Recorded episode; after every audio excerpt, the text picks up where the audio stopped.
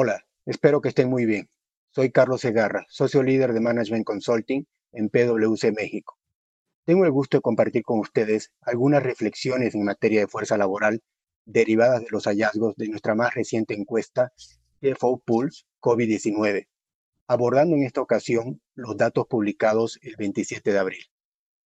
Hoy en día, los CFO están en su mayoría preocupados por los impactos financieros que la expansión del nuevo coronavirus está produciendo en sus negocios.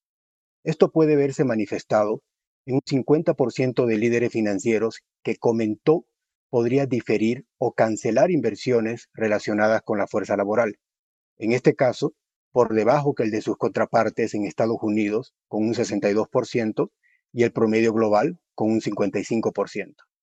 Los resultados también ponen en evidencia que la pandemia ha permitido a muchas organizaciones exponerse a los beneficios del home office, por lo que la nueva normalidad y cambios que traerá consigo incluyen fuertemente este componente, con cerca de la mitad de los CFOs respondiendo que esta será una de las medidas que planea implementar una vez que su compañía empiece su transición de vuelta al espacio de trabajo.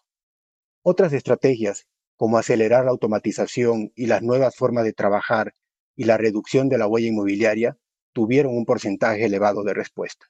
Es indudable que la falta de liquidez financiera es un tema que afectará a empresas de todos los tamaños. Elevar la productividad de sus empleados y construir nuevas formas de generar ingresos serán sin duda buenas estrategias para enfrentar la situación y recuperarse con más rapidez y fortaleza.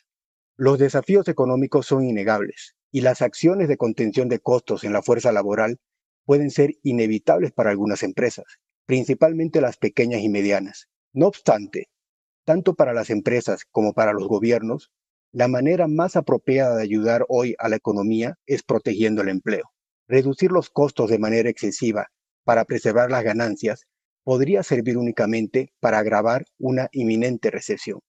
Y la naturaleza global de esta crisis brinda cierta protección contra la competencia. La mayoría de las empresas enfrentarán las mismas decisiones difíciles y los objetivos de ingresos y rentabilidad previos a las crisis han sido superados por eventos que ninguno de nosotros podría haber anticipado, siendo comprensible para los accionistas y el mercado que las empresas no cumplan estas metas.